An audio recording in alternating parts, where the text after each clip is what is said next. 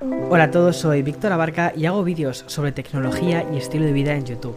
Y esto de los podcasts es un complemento a estos vídeos. Es ese espacio que me permito para charlar contigo con un café de por medio y hablar sobre aquellas cosas que nos interesan más, como son la tecnología y la cultura digital retomo la nueva temporada de Café con Víctor. Tenía muchísimas, muchísimas ganas de volver y de poder hacerlo bien, en condiciones. Sé que esta temporada 5 creo que es, ¿no?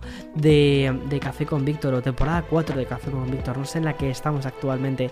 Ha sido una temporada complicada, con muchísimas interrupciones, con, con eh, entre podcast y podcast ha habido muchísimo espacio, pero ahora he vuelto, quería hacerlo bien tengo ya los medios y los recursos para poder hacerlo bien. Estoy proactivo, el mundo tech está on fire, yo estoy on fire y me apetecía, me apetecía volver a sentarme delante del micro con este café que me he preparado y, hablar contigo sobre, lo que sobre la cultura digital y el momento en el que nos encontramos a día de hoy que me parece, me parece un, un punto muy curioso. Nos encontramos ante cambios de paradigmas como así lo atestiguan los juicios de Apple contra Epic Games y Spotify, que ya te he contado un poquito en Expreso con Víctor. Expreso es el podcast que tengo diario sobre mm, tecnología, es más de noticias, es un podcast que hago em, resumiendo las noticias más importantes del día en menos de 10 minutos. Y Café, que es lo que estás escuchando actualmente, Café con Víctor, es el podcast semanal donde traeré mm, invitados de vez en cuando y sobre, mm, y sobre todo trataré de temas mucho más en profundidad. Muchos de ellos sí que van a estar extraídos directamente de Expreso, de, de las novedades que tenemos en el mundo de la cultura digital y de la tecnología también.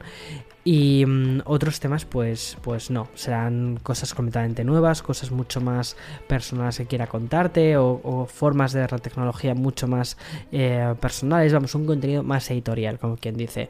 Y mm, en el programa de hoy, en, este, en esta nueva vuelta, que además sería el episodio 110 y ese 110 suena a retorno, me apetecía empezar por WhatsApp, porque es como ese amigo de toda la vida al que ya no valoras y no sabes de hecho si te aporta algo. Tras el paso de los años, hemos ido conociendo nuevas aplicaciones de mensajería, mientras que de forma paralela WhatsApp ha ido mutando tras la, adquisición por parte de Facebook de esto hace ya un, tiempo.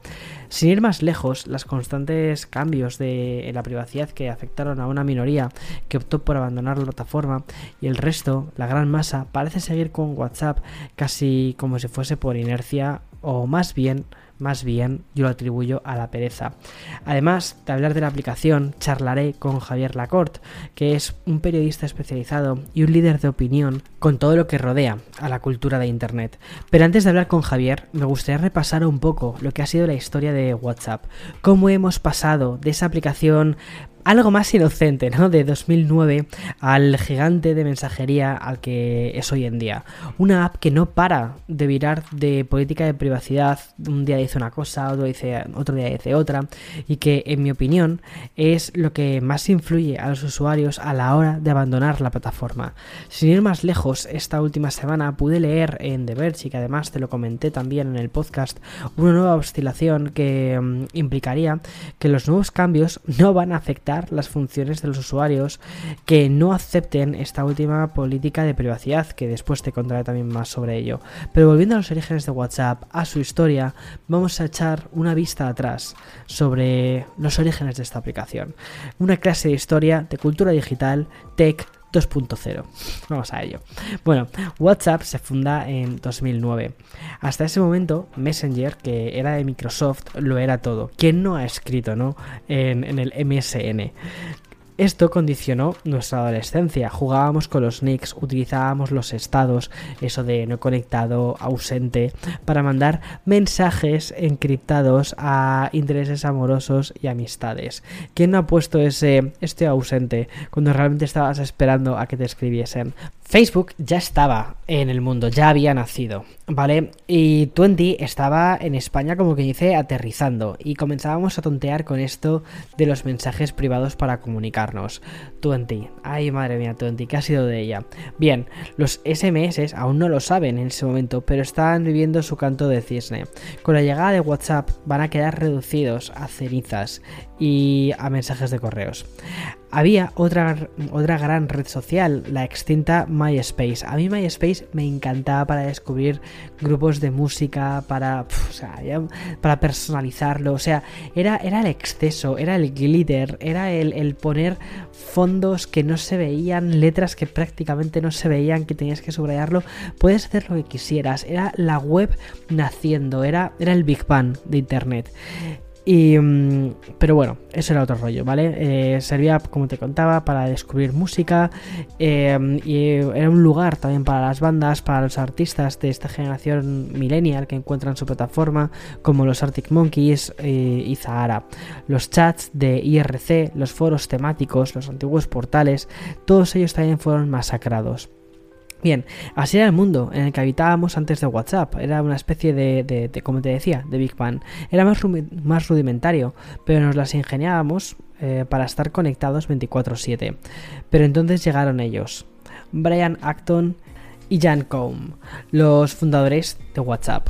Jan Koum, que era un inmigrante que con 16 años dejó la Ucrania comunista, donde los teléfonos eran intervenidos de manera rutinaria y los compañeros de clase eran interrogados por burlarse eh, de los políticos, a los 31 años dejó un trabajo en Yahoo con suficiente dinero en efectivo para poner en marcha su propio negocio. Tenía mucho sentido que trabajase la democratización de las comunidades de las comunicaciones telefónicas. Tenía solo tres reglas mientras experimentaba con las primeras versiones de, WhatsApp. Su servicio desafiante no quería que llevase publicidad. Una experiencia em, satisfactoriamente ausente mm, debido a su educación soviética. Tampoco almacenaría mensajes y por tanto pondría en peligro la privacidad de los ciudadanos individuales y mantendría un enfoque implacable en cuanto a brindar una experiencia de usuarios sin trucos, que fuese confiable y que no tuviese fricciones. Quería crear una Mm, aplicación de mensajería ideal, básicamente. Jan Combe se compró un iPhone en enero del 2009 y pronto se dio cuenta del potencial de la industria de las aplicaciones en la App Store de pocos meses de antigüedad. Acaba también la App Store de nacer. Quería crear una aplicación que muestre estados junto a nombres individuales de los usuarios. Combe discutió la idea con Acton y ambos comenzaron a visitar a un tercero que era Alex Fixman para obtener más información sobre cómo poder llevar a cabo este proyecto. Para ejecutar esta idea era imposible sin la ayuda de un desarrollador de iOS, ¿vale? Entonces Alex les presentó a un desarrollador ruso a quien encontraron a través de Rent a Coder, que mm, era una plataforma básicamente pues para, para contratar. El comienzo del viaje no fue nada fácil, pero abrieron camino como muchos otros emprendedores exitosos, sin tener demasiada idea de por dónde empezar, pero empezando, haciendo cosas. Com logró desarrollar la aplicación iOS e incorporó el WhatsApp Inc. en California el 24 de febrero de 2009. Poco después de darse cuenta de la demanda de una aplicación de mensajería instantánea, WhatsApp 2.0 se lanzó en su etapa beta. A la gente le encantó, le encantó la idea de iniciar sesión con solo un número de teléfono y enviar mensajes a los contactos que usan eh, los datos de Internet en lugar de los planes de SMS del, operador.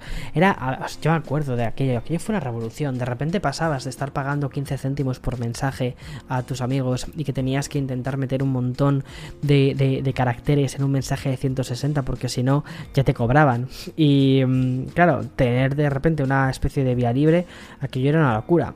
Los usuarios preferían mucho este posicionamiento incidental y la, función de doble verificación de estos mensajes recibidos, ya que otros competidores como sucedían con BlackBerry Messenger, em, que eran exclusivos de BlackBerry, o Gtalk y Skype de Google, requerían que compartieran una identificación única para comunicarse con otros. Esto convirtió a... Bueno, y además que, por ejemplo, con BlackBerry Messenger, que yo tuve una BlackBerry, necesitabas que la otra persona tuviese una BlackBerry. Y no todo el mundo tenía ya una BlackBerry. De hecho, yo estuve durante un tiempo con un iPhone y una BlackBerry, la BlackBerry para comunicarme con mis amigos que tenían BlackBerry y el iPhone para comunicarme con el resto. En fin, un poco locura. Esto requería que compartiera una identificación única para, para, comunicarse con otros. Y mm, eso hizo que WhatsApp se convirtiese en una aplicación de gran utilidad y sus usuarios aumentaron a la friolera de 200 50.000 personas o registrados en solo unos pocos meses de vida. El éxito, o sea, tienes que pensar, ¿vale? Que aunque ahora em, estos meses atrás, estas semanas atrás, perdona, hemos visto como Bandcamp ha tenido millones de descargas en unos pocos meses, eh, uno de ellos en un solo mes tuvo 9 millones de descargas, hay que decir, ¿vale? Que esto es la época de, de en la que la gente estaba como quien dice todavía descubriendo la App Store, que no era tan, tan, tan habitual tener un teléfono inteligente. Entonces contar con 250.000 personas en tan solo unos meses que, se descargan la app y se registran es una pasada. El éxito y el crecimiento fue completamente exponencial, por eso de funcionar un poco como una especie con el efecto red. Necesitas que la otra persona también tenga WhatsApp para poder enviarle un WhatsApp. En 2010 aterriza también para dispositivos Android y en 2013 se convierte en una app de pago por primera vez, ¿vale? No sé si eran 0,79 céntimos, un poquísimo. Tras un año de uso sería obligatorio volver a pagar para extender esto eh, otro año más. Pero claro, tenías por un lado los, los SMS de 15 céntimos y luego pagar por WhatsApp que eran 79 céntimos. Decías, es que WhatsApp me compensa muchísimo más, o sea, toma. Esto generó bastantes quejas, em, pero creo que muchos pasamos por el aro porque la aplicación al fin y al cabo ofrecía mucho más de lo que realmente nos pedía. Además que las alternativas, como te decía, de los SMS, eso sí que era caro de verdad. Sin embargo, toda esta historia de WhatsApp cambia un 18 de febrero de 2014. Facebook compra WhatsApp por 16 mil millones de dólares. Recuerdo todavía la noticia porque era como, ¿qué va a hacer Facebook con WhatsApp? Y todo el mundo pensamos, ¿qué van a hacer? ¿Van a meter publicidad en WhatsApp? ¿Cómo, cómo lo van a hacer? ¿Cómo van a monetizar esto? ¿Cómo van a rentabilizar estos 16 mil millones de dólares? Y mm, una de las promesas fue hacer WhatsApp de nuevo gratuito. Con la entrada de Mark Zuckerberg comienzan los cambios constantes en cuanto a la política de privacidad. La contrainformación y desinformación se cogen de la mano y las publicaciones en menos especializados se multiplican. Y lo que mm, le llega al usuario de la calle, al usuario de a pie, es muy distorsionado, todo muy ruidoso y surgieron muchísimas dudas. Y en España, de hecho, hubo bastantes usuarios que se mudaron a una aplicación que también estaba empezando a coger fuerza, que era Telegram. De hecho, yo fui uno de esos, pero bueno, luego te contaré un poco más de ello. Pero, ¿qué había de cierto sobre todo eso que se estaba contando sobre WhatsApp y sobre su privacidad? O sea, era una locura aquel momento, ¿vale? Y bien, una publicación de New York Times de aquel entonces dice que se ha multiplicado la crítica contra WhatsApp después de que la compañía publicase lo que aparecen ser políticas de privacidad actualizadas. Algunas personas piensan que WhatsApp obligaría a los usuarios de la plataforma de mensajería a entregar sus datos personales a Facebook, que es el propietario de la plataforma. Y según la publicación del Times, la realidad es que las políticas de WhatsApp cambiaron de manera superficial y no de forma que se proporcionasen más datos a Facebook. En resumidas cuentas, Facebook ya recogía mucha información de lo que la gente hacía en WhatsApp. Desde 2016 casi todos los usuarios de WhatsApp hemos compartido, normalmente sin saberlo, información sobre nuestra actividad con Facebook. Facebook conoce los números de teléfono que se utilizan, los que tenemos registrados en WhatsApp, la frecuencia con la que se abre la aplicación, la resolución de la pantalla del dispositivo y la ubicación estimada a partir de la conexión que realizamos a Internet. Facebook utiliza esta información para asegurarse de que WhatsApp funcione según ellos, correctamente y para, por ejemplo, ayudar a una empresa de calzado a mostrarte un anuncio en Facebook, en el marketplace de anuncios de Facebook. Facebook no puede mirar el contenido de los mensajes o de las llamadas telefónicas, ¿vale? Lo que es, lo que es el contenido, porque las comunicaciones de WhatsApp están codificadas, están encriptadas. Y Facebook también dice que no mantiene registros sobre las personas con las que te contactas en WhatsApp y que los contactos, los contactos de WhatsApp los contactos con los que tú te escribes no se comparten de ningún modo en Facebook. En definitiva, Los usuarios que llegaron a WhatsApp después de ese 2016, ¿vale? Es como que, como que hay dos grupos, los de antes de 2016 y los de después de 2016. Los de después de ese 2016 han sido utilizados por Facebook para recopilar información sin posibilidad de negarse. Con la integración de Facebook, Instagram y WhatsApp, lo que ha buscado la empresa matriz es unir tu actividad en tres grandes aplicaciones. Así, las zapatillas que te contaba antes que miraste por Instagram te acabarán apareciendo en Facebook. Una empresa con un valor de 700 mil millones de dólares no se consigue haciendo amigos, por parafrasear un poco a la película de la red social. Pero, ¿Cuál ha sido la respuesta ante todo esto? ¿Qué hacemos en España, donde nuestros padres ahora han copado la aplicación para subir stories de lo que comen? ¿Seguimos por pereza, por inercia o por las dos cosas? Vale, pues justo sobre esto quiero hablar con Javier Lacorte después de este pequeño corte publicitario.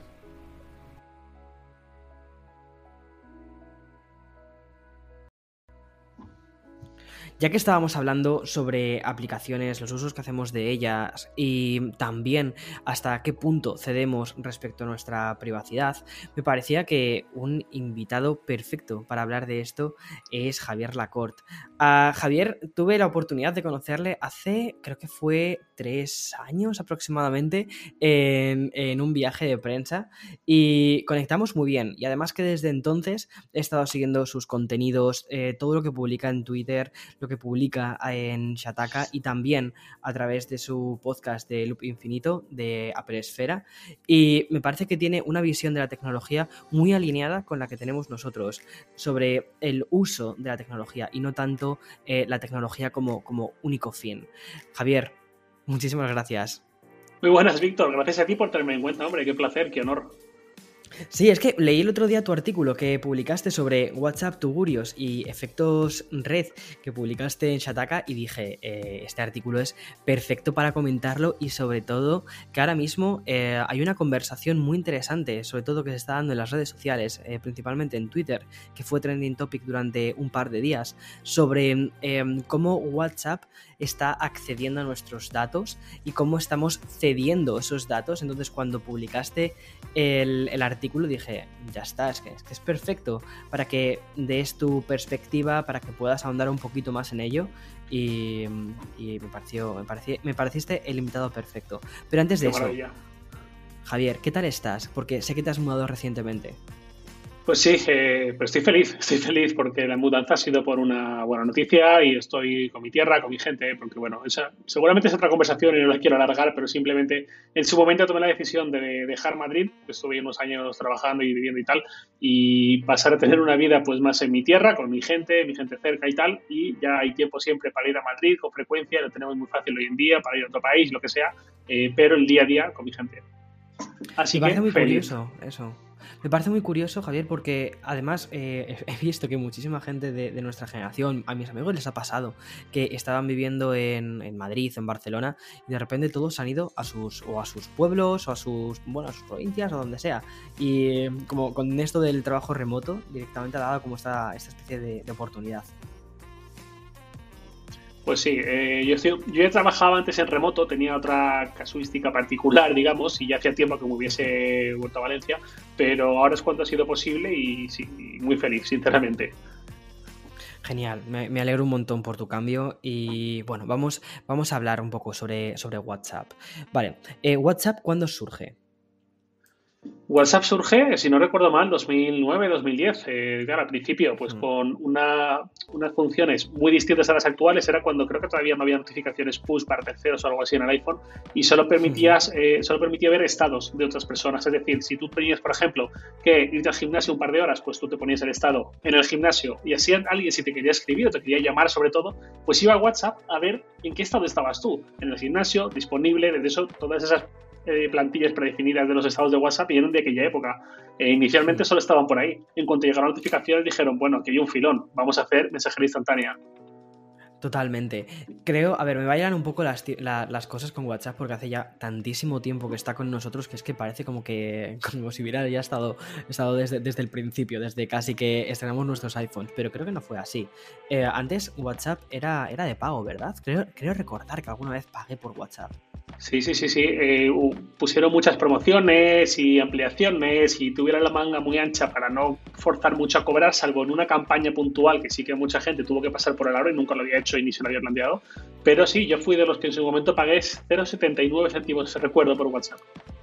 Sí, era, era una cifra ridícula, sobre todo para lo que estabas pagando, sobre todo si, si venías de BlackBerry Messenger, que era de donde yo venía, o de directamente los SMS. Justo, justo. Yo BlackBerry nunca tuve, pero sí que he venido de los SMS y sí que me enervaba un poco cuando veía esa actitud en mi entorno y tal de 79 céntimos. Pues no pienso pagarlos, pero vamos a ver, eso es lo que te costaban 4 SMS, del tamaño de un tweet, eh, hace dos días y con WhatsApp estás todo el día gratuitamente. Bueno, culturas. totalmente. Es una cultura completamente diferente, sí. Eh, cuando WhatsApp empieza, empieza o, desde qué punto crees que WhatsApp empieza a hacer cosas extrañas, sobre todo con el tema de la privacidad? Cuando, pues hombre, eh, cuando hay un actor principal. claro, el punto es cuando llega Facebook y compra WhatsApp y, ahí cambia todo. Ahí, lógicamente, WhatsApp tenía una idea de monetización previa, que por eso era una aplicación de pago. Luego se vio que esa fricción pues, no era quizás la más adecuada, por eso mantuvieron durante mucho tiempo esta política de captar a mucha gente y luego ya la monetizaremos mejor. Eh, y cuando ya entra en acción Facebook, pues cambia por completo el modelo de negocio de Facebook, son productos gratuitos eh, y hacer negocio con tus datos, eh, ofreciéndote publicidad segmentada y tal que WhatsApp a día de hoy sigue súper infrautilizada en ese sentido, eh, o cero utilizada prácticamente, pero bajo otro dueño con otras intenciones, lógicamente. Exacto, pero está ahí, está ahí como una especie de caballo de Troya, ¿no? Que es lo que yo creo que muchísima gente se ha empezado a dar cuenta, sobre todo desde, desde, desde diciembre, enero. Eh, creo que ha saltado un poco más, más la liebre a, nivel público y así cuando la gente se ha empezado a, empezar a decir, oye, que esta aplicación gratuita, ¿qué pasa con ella, no? Sobre todo porque se han dado cuenta del dueño que, que tienen por encima. Eh, aún así, como tú decías, la aplicación actualmente está, eh, o parece que está infravalorada a nivel publicitario, a nivel de captación de datos, más o menos. Em, pero qué relación, porque yo creo que esto fue una cosa que nos preguntamos todos, ¿no? Cuando em, Facebook compró WhatsApp hace, creo que fue de esto unos 5 años aproximadamente, 6 años, em, es que no hace tantísimo tiempo. yo creo que muchos nos preguntamos, vale, ¿cómo va a utilizar Facebook esto? Sí, esa era la gran pregunta en su momento. Eh, lógicamente, los primeros pensamientos eran, pues quizás van a poner publicidad dentro de la aplicación, quizás eh, van a poder ofrecer servicio a empresas, que es lo que han acabado haciendo, aunque todavía no han recorrido ni una fracción de la que se supone que van a recorrer o de lo que lo harán en algún momento. Otro pensamiento era que introdujesen nuevos formatos más dados a la publicidad que el único que tenía en ese momento, que eran los mensajes individuales y los grupos. Eh, por ejemplo, stories, que sí que han llegado. Es muy fácil para una empresa meter publicidad entre una story y otra story, es casi inevitable llegas a ella sin darte cuenta, tiene un formato pantalla completa, está muy bien para la publicidad. Eh, y de eso casi nada o nada ha llegado. Totalmente. Em, antes comentabas sobre el efecto red. Em, bueno, comentabas en tu, en tu artículo y también una cosa que has comentado justo ahora fue que la estrategia inicial de WhatsApp era llegar a cuanta más gente mejor. Y eso al final lo que ha hecho ha sido eh, crear esa, esa especie de, efecto, bueno, no de efecto, sino de red. Y lo que hemos visto la consecuencia posterior ha sido el efecto red.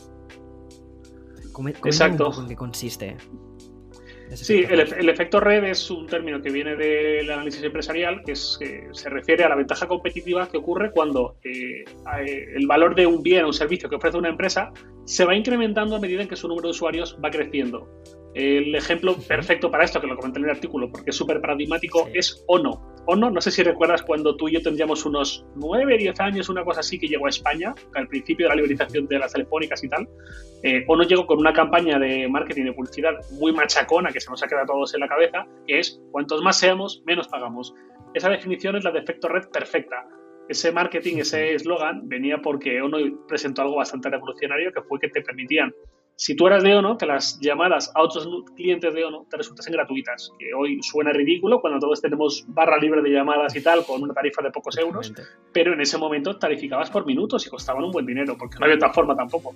entonces, ese, el efecto red, para mí, es, el ejemplo de ONO es uno de los ejemplos perfectos. Cuantos más seamos, literalmente menos pagamos, con lo cual eso convertía a los propios clientes también en comerciales, ¿no? también en evangelizadores, oye, vente a ONO que está muy bien, se paga poco, le da buen servicio y tú y yo podremos llamarnos gratuitamente. Y eso le valió un buen auge que le hizo crecer un montón y ya a los 10 o 12 años acabó en manos de ONO. Totalmente. Y mm, actualmente ese efecto red también lo estamos utilizando, lo estamos viendo en, WhatsApp, ¿no? Que hemos visto que todo el mundo utiliza eh, WhatsApp, entonces ahora tenemos el sentido contrario, es decir, es imposible salirte de esa red. Claro, eh, salirte de WhatsApp tiene un peaje social muy grande. De hecho, es yo mismo. me, encantaría salirme de WhatsApp, eh, pero no pude. En su momento, en 2015 o así, me salí de. Claro, me salí de Facebook y tuve que volver a los tres meses en 2015 porque Facebook todavía era muy poderoso. Eh, luego ya me fui definitivamente, lo dejé la cuenta sin usar y tal. Con Instagram me pasó un poco igual. Durante un tiempo pensé en dejarlo y me costaba mucho. Al final dije, mira, en una noche vieja, la de 2018-2019, dije, mira, aprovecho el cambio de año como excusa, ya está, me olvido. Hasta nunca Instagram. ¿Qué más me gustaría que hacerlo con WhatsApp? Pero es que es imposible. Totalmente, totalmente de acuerdo. O sea, ¿no has intentado nunca dejar WhatsApp?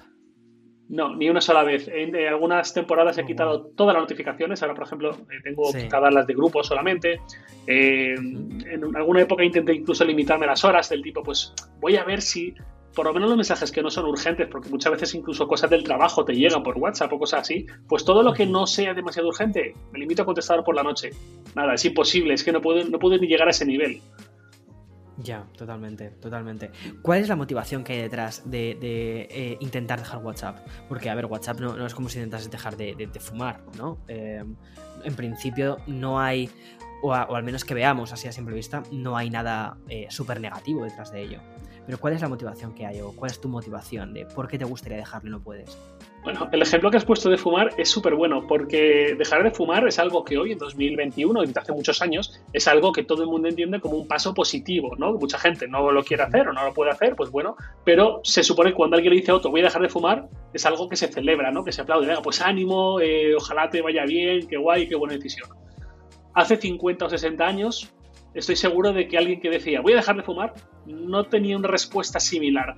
Sobre todo en la época, pues a lo mejor los 50, sobre todo cuando era un signo de virilidad, de ser una persona ruda, de ser moderna, de ser adulta incluso, sobre todo, eso sí, sí que se mantiene bastante entre adolescentes, entre gente joven y tal, como un signo de madurez.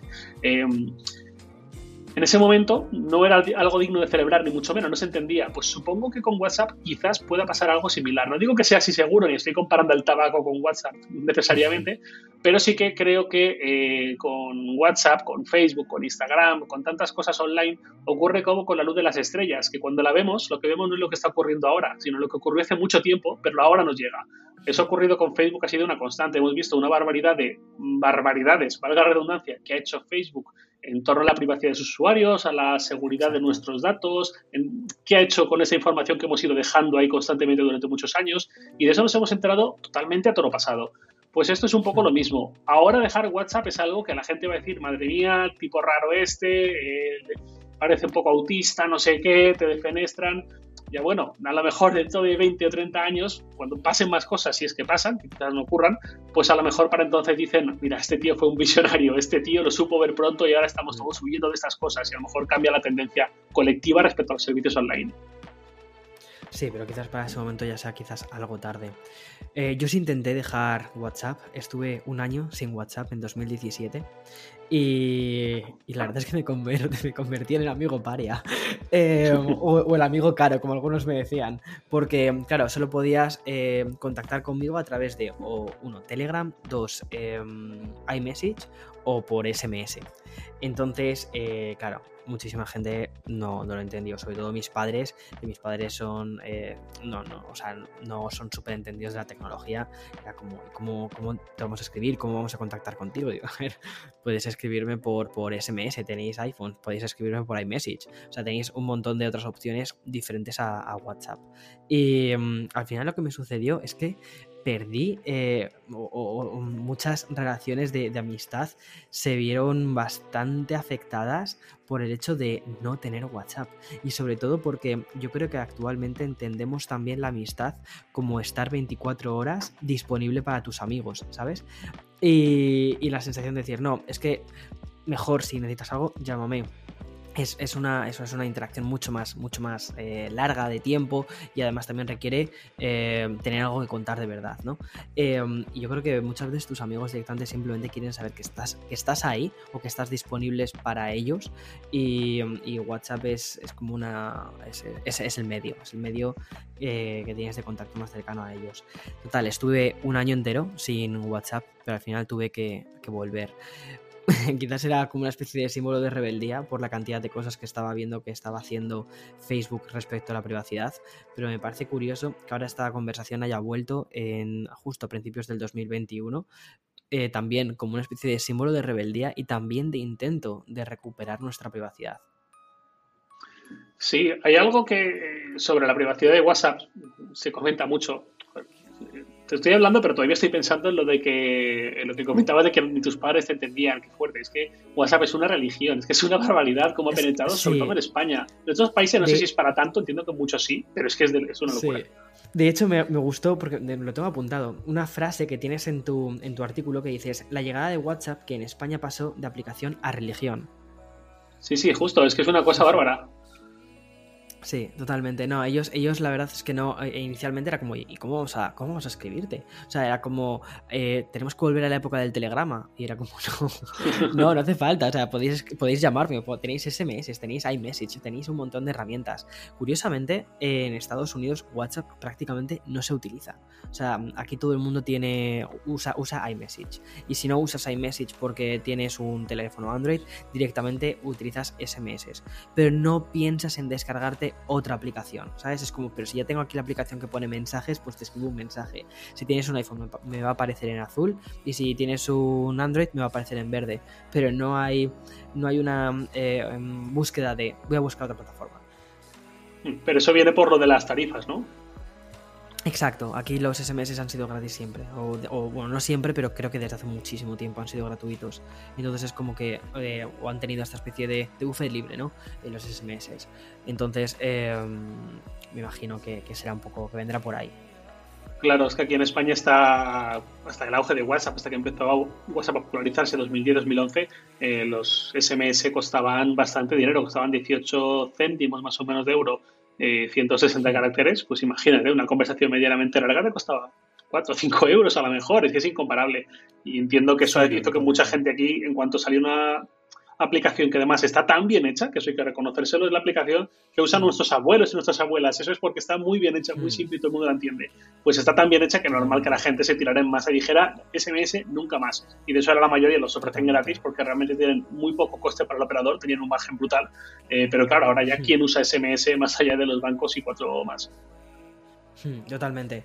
Eh, Javier, volviendo un poco al tema de la privacidad, eh, ¿crees que eh, esta nueva tendencia que estamos viendo sobre respetar, o, no respetar, sino intentar recuperar nuestra privacidad, sobre todo desde que mm, la, App Store, ¿no? creo que fue a partir de diciembre, que puso unas nuevas normas en las que los desarrolladores tienen que decir a qué cosas están accediendo del dispositivo o de los datos de la persona y el uso que van a hacer de ellas. Entonces, que es que esta nueva, mm, digamos, exposición, porque me parece que es como un expose brutal lo que, lo que se está haciendo, em, ¿va a tener algún tipo de repercusión en WhatsApp o crees que la gente realmente va a ser como un comentario de un día y al día siguiente va a seguir con WhatsApp? Sí, justo lo último que dices. Eh, tengo serias dudas de que eso tenga un impacto real, eh, sobre todo para el usuario. El usuario que directamente ni se va a parar a leer eso, que es, aunque tiene un aspecto relativamente amigable, no deja de ser un poco aspecto de documentación técnica que para qué eh, luego gente que a lo mejor eh, lee eso y dice, sí, bueno, esto ya lo sé perfectamente y si es que me da igual. Eh, y más allá de que haya algunas personas así como más conciencias y preocupadas, que son absoluta minoría, pues no creo que tenga efecto.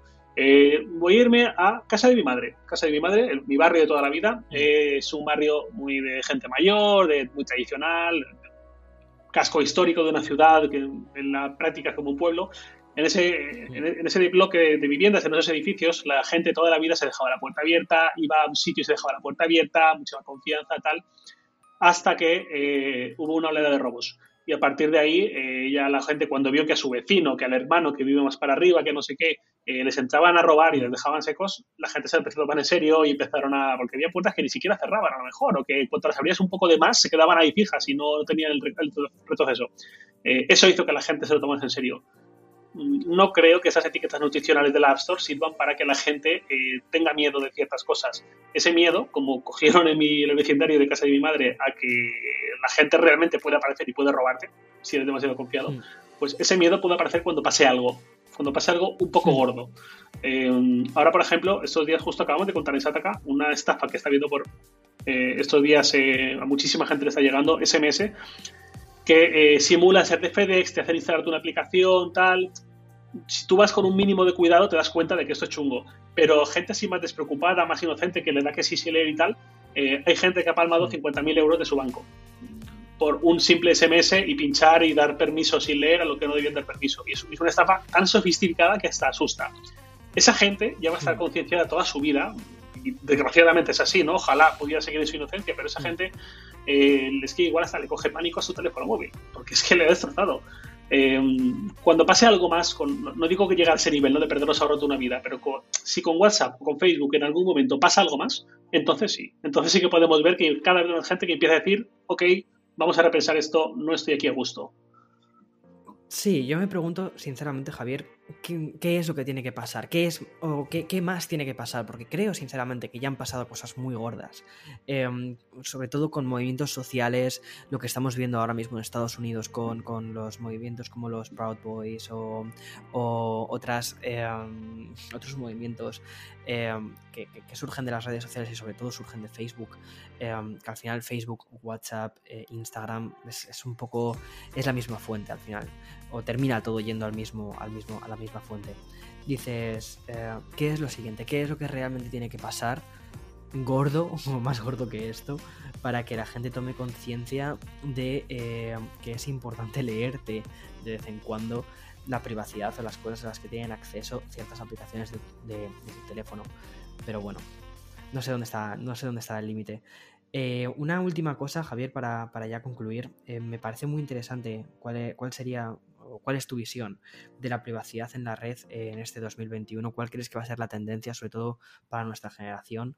Y em, si ves que va a ser algo que empezamos a prestar atención, si crees que lo vamos a ignorar por completo. Y no sé, me, parece que ya que tú hablas mucho sobre tecnología aplicada y también muchas veces sobre cambios sociales, me parece interesantísimo contar con tu opinión sobre eso. Pues la verdad es que lamento que mi respuesta seguramente te decepcione, pero no tengo ni idea. Es decir, a corto plazo eh, no veo ningún motivo por el que nada cambie. Esta conversación de la que hablas, que ha habido las últimas semanas, en este principio de 2021, vino motivada por el, cambio de condiciones que publicó WhatsApp, que dijo que se iba a entrar en vigor el 8 de febrero, luego retrasó, me parece que a mayo, eh, simplemente lo retrasó, no hizo nada más, simplemente lo... lo hmm. Patada hacia adelante y en el futuro ya arreglamos este problema y a ver si la gente se lo olvida. Todo esto vino por ahí. Eh, ese cambio, no, insisto, no tengo nada claro que vaya a ser suficiente, pero bueno, algo prendió un poco la mecha. ¿Qué es lo próximo que prenderá la mecha? Pues quizás cuando veamos al enemigo en casa. Es decir, en, WhatsApp las conversaciones supuestamente están cifradas por defecto, de punto a punto, con lo cual ningún intermediario puede leer, pero lo que yo explico cuando pues, en mis amigos algún tema de conversación similar, cuando pasan estas cosas, es eh, WhatsApp ni siquiera necesita leer tus mensajes para saber muchas cosas sobre ti. Pongo así un ejemplo un poco tonto, llevado a eso al absurdo y al extremo, pero rápido que creo que se entiende muy bien. Eh, el de los datos exif, creo que lo comenté en un podcast. Si yo tengo eh, una foto, o una colección de fotos en mi ordenador y todas están protegidas por contraseña y no puedo ver el contenido, lo veo en negro, digamos, eh, pues bueno, la gente no va a poder ver qué tengo yo mis fotos. Pero si los datos EXIF están a la vista, los metadatos, puedes ver qué cámara uso, qué objetivo uso, dónde he hecho la foto, en qué momento. Entonces puedes empezar a reconstruir mis movimientos, mis entornos, por dónde me muevo, qué suelo hacer, ¿Qué poder adquisitivo tengo? No voy a tener un objetivo de 120 euros que de 12.000, ¿no? muchos datos sobre mí que son interesantes. Y si encima empiezas a cruzar datos de todos los fotógrafos del mundo, pues puedes ver incluso con qué fotógrafos voy yo, qué, hacemos en grupo, qué, qué, patrones tenemos, y llevado al absurdo, pues puedes ver, mm, ya volviendo al caso de WhatsApp, si te conectas mucho a la vez que otra persona, y te escribes con ella, aunque no podamos ver qué, pues oye, pues a lo mejor es que le estás poniendo los cuernos a tu mujer. Y si sueles dormir aquí todas las noches, pero esta noche vas a este hotel y esta otra persona que también vive lejos va a este hotel, pues también eh, podemos intuir que estás con ella pasando la noche. Y no es lo que debería ser, ¿no? Es un ejemplo absurdo, pero para que veamos hasta qué punto, con la cantidad de pistas que dejamos, las migas de pan, no hace falta ni siquiera leer nuestros mensajes para saber muchas, muchas cosas sobre nosotros que nos pueden perjudicar si en algún momento hay una brecha de seguridad, hay una filtración, hay un problema que exponga las cosas. yo siempre sueño con un episodio de Black Mirror en el que cuenten qué pasaría si un día nos despertamos todos y vemos que hay una página web donde están todas las conversaciones de WhatsApp de todo el mundo, indexables, buscadas, históricas desde el principio, todas. Tú puedes el número de alguien y ves todas sus conversaciones. Madre mía, la mm. tercera guerra mundial por lo menos. Totalmente, totalmente de acuerdo. Javier, muchísimas gracias por contarme un poquito más sobre, sobre los entresijos de WhatsApp, sobre que hayas compartido esta visión sobre la privacidad. Me, ha parecido súper interesante. Puedes em, seguir a Javier tanto en Twitter, que te lo voy a dejar en la descripción del podcast, como en su podcast diario de Loop Infinito, como en sus artículos de Shataka. De verdad, eh, tiene una visión de, de la tecnología súper interesante me parece que eres de los periodistas de tecnología más interesantes que, escriben en español. Entonces, eh, mil gracias de verdad por haber participado en este podcast. Bueno, me pone rojo, Víctor. Muchas gracias a ti por tu amabilidad y por contar conmigo.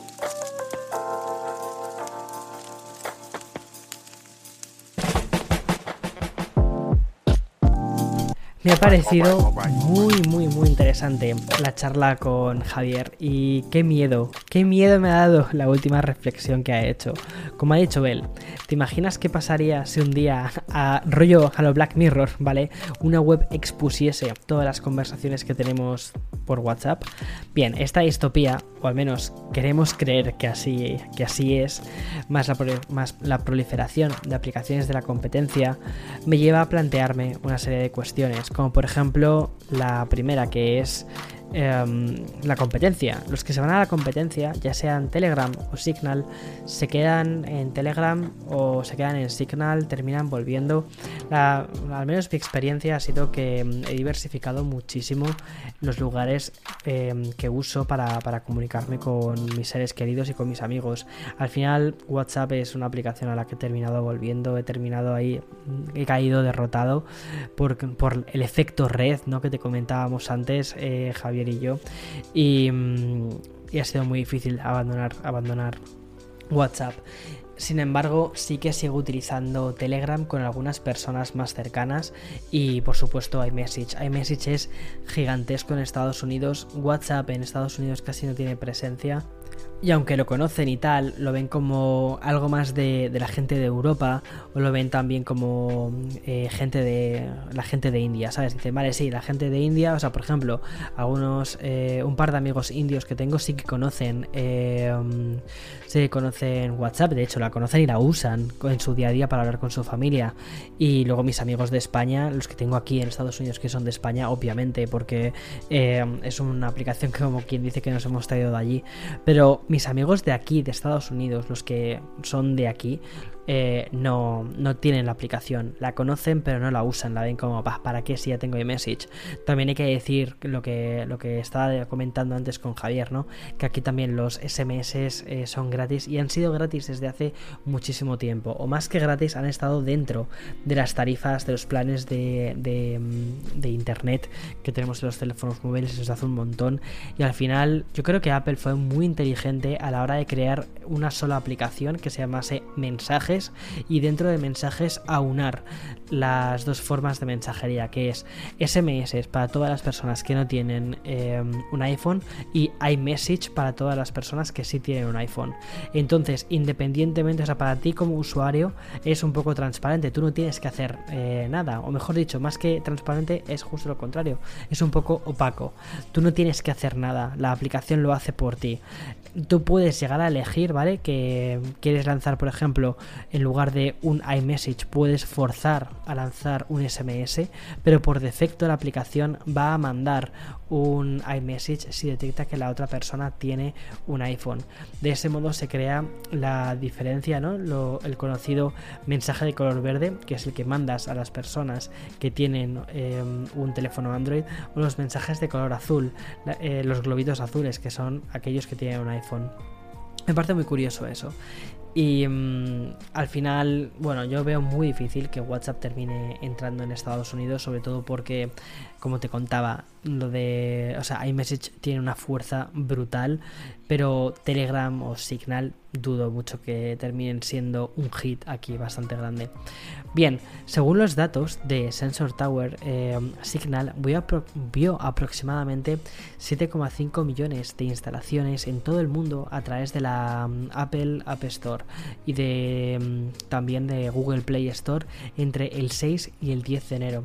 Es decir, 43 veces el número de la semana anterior a eso. El mejor dato semanal de Signal en la historia de su aplicación. Pero, ¿qué es lo que había pasado antes? Pues bien, lo que pasó antes de ese 6 de enero es que WhatsApp había empezado a mostrar unos días antes un aviso en el que informaba a sus usuarios de cambios en sus políticas de, privacidad compartir datos en Facebook, como por ejemplo el número de teléfono de sus usuarios, información de la cuenta, datos de transacciones, metadatos e interacciones en la plataforma o información sobre el dispositivo. Claro, eso volvió bastante paranoica a la gente y con razón, y eso hizo que más gente se descargase Signal. Además, eh, personas como Elon Musk publicaron en Twitter lo de descargar Signal, ¿sabes? Como diciendo, dejad eso, la gente que tenga WhatsApp, dejad WhatsApp, iros a Signal, porque esto es, esto es de locos. Bien, paralelamente, Telegram registró 5,6 millones de descargas en todo el mundo los días posteriores a esa polémica de WhatsApp. Y en términos mensuales, Solo en enero de este 2021, Telegram había conseguido superar los 63 millones de instalaciones en todo el mundo. A ver, estas dos aplicaciones, Signal y Telegram, siguen siendo bastante pequeñas comparadas con WhatsApp. WhatsApp lo tiene al fin y al cabo todo el mundo, o todo el mundo que conocemos, no todo el mundo de nuestra red, no todo el mundo, mm, porque por ejemplo en Japón no es conocido, allí en Japón se utiliza Line, pero sí que por ejemplo en los países, yo creo que europeos, también en Latinoamérica se utiliza mm, eh, WhatsApp y veo, como te decía antes, difícil dejarlo, pero no imposible. Sobre todo lo que me parece muy alentador es que estos cambios, estas descargas de Signal o Telegram han sido eh, bueno, han sido producidas por un cambio en cuanto a la privacidad y eso me hace ver que a la gente sí que le importa la privacidad y creo que la conversación sobre la privacidad es una conversación que va a estar durante todo este año, durante todo el 2021 y bueno y posteriormente también, pero que va a coger muchísima fuerza en este 2021 y cuanto cuantas más cosas raras hagan las empresas, más atención vamos a prestarle. Creo que es importante que pongamos la privacidad de nuevo en el punto de mira de la conversación que rodea a la tecnología. En fin, espero que te haya gustado este episodio. Eh, para mí ha sido maravilloso volver a Café con Víctor, volver a sentarme contigo para charlar sobre aquello que nos gusta más, la tecnología y la cultura digital. Y nos vemos de nuevo la semana que viene con otro café. Y si te apetece, ya sabes, puedes dejar un comentario en, desde la plataforma en la que lo estés escuchando, ya sea desde Apple Podcast, desde Google o desde Spotify. De verdad agradezco muchísimo los comentarios positivos, los leo. No puedo, no puedo responderlos porque no me deja la plataforma responder comentarios, pero de verdad que me ayudan muchísimo a seguir adelante con este proyecto. Y entre semana tenemos Expreso con Víctor, de lunes a viernes. Hasta otra, chao, chao, chao.